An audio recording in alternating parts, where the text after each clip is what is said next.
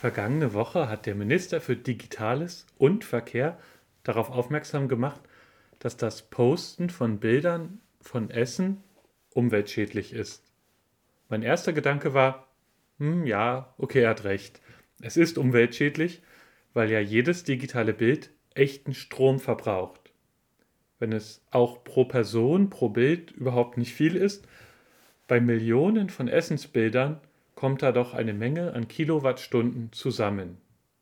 Der Minister wusste die genaue Zahl nicht und ich weiß sie auch nicht.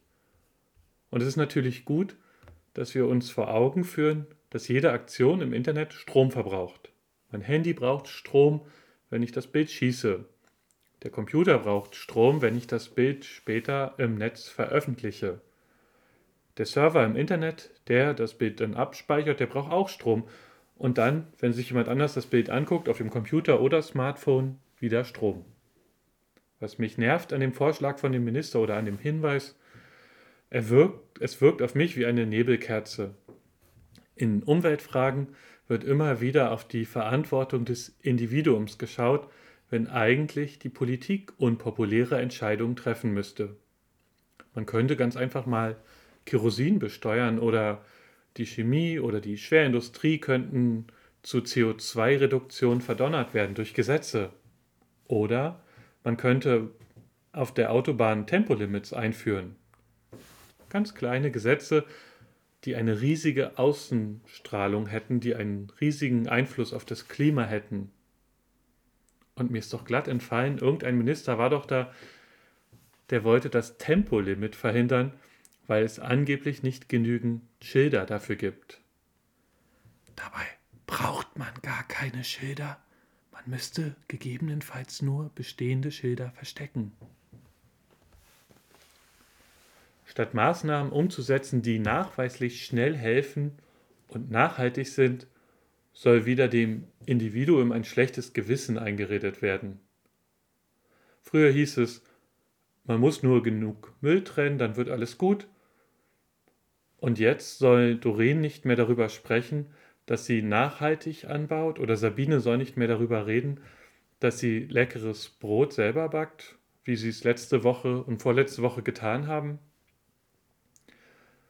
Nicht falsch verstehen. Stromreduzierung und Mülltrennung sind wichtige Punkte, um die Umwelt zu unterstützen. Ich finde es aber falsch, dass uns ständig ein schlechtes Gewissen gemacht wird, während größere Maßnahmen verweigert werden.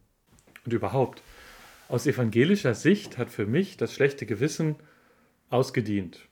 Seit der Reformation können wir es als Lehrmeister für sogenanntes richtiges Verhalten nicht mehr gebrauchen. Wir sollen Dinge viel besser aus Liebe tun, also weil wir sie tun wollen, weil wir sie gerne tun, nicht weil uns unser Gewissen plagt. Und so komme ich nun zu dem Titelbild für den heutigen Beitrag. Mein Lieblingsessen sind Burger. Ich esse sie super, super gerne. Und auch hier kann man eine CO2-Rechnung mit dem Verbrauch aufmachen. Wenn ich einen normalen Burger esse, dann verbraucht das mehr CO2, als wenn ich mit dem Auto alleine nach Hamburg fahre.